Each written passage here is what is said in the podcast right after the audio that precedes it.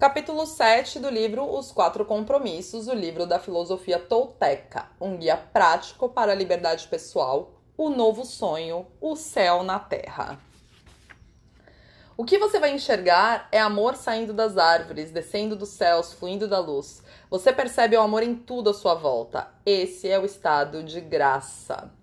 Usando a sua imaginação e seus novos olhos de percepção, quero que você enxergue vivendo um novo sonho, uma nova vida, na qual não precisa justificar sua existência e fica livre para ser quem realmente você é. Você sabe o que quer, o que não quer e quando quer. Imagine viver sua vida sem julgar pessoas. Você pode perdoá-las com facilidade e esquecer os julgamentos que possa ter. Não tenha necessidade de estar certo. Não precisa mais tornar todo o mundo errado. Você respeita a si mesmo e a todos que em troca também o respeitam. O motivo de estar lhe pedindo para imaginar essas coisas é porque elas são inteiramente possíveis. Você pode viver em estado de graça, em êxtase, o sonho do céu. Mas para experimentar esse sonho, você primeiro precisa entender o que é.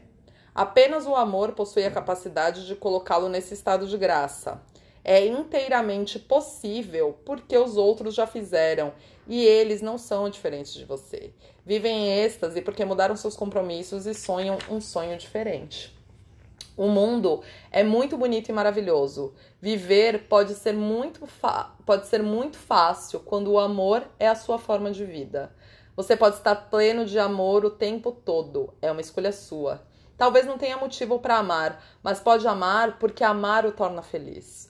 O amor é uma ação, só produz felicidade. O amor é em ação, o amor em ação só produz felicidade. Ele lhe dará paz interior, irá mudar a sua percepção de tudo. Por milhares de anos temos procurado a felicidade. Ela é um paraíso perdido.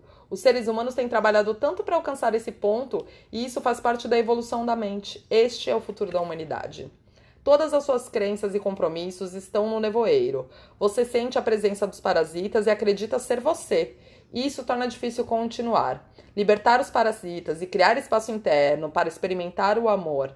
Você está viciado no juiz e na vítima. O sofrimento faz sentir-se seguro porque você o conhece muito bem. Se você olhar para sua vida, vai encontrar um bocado de desculpas para sofrer. Se examinar a sua vida, descobrirá muitas desculpas, mas não vai encontrar nenhum bom motivo para sofrer. O mesmo vale para a felicidade.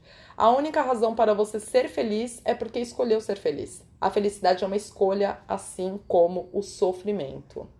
Sofrer ou amar e ser feliz. Viver no inferno ou viver no céu. Minha escolha é viver no céu. Qual é a sua?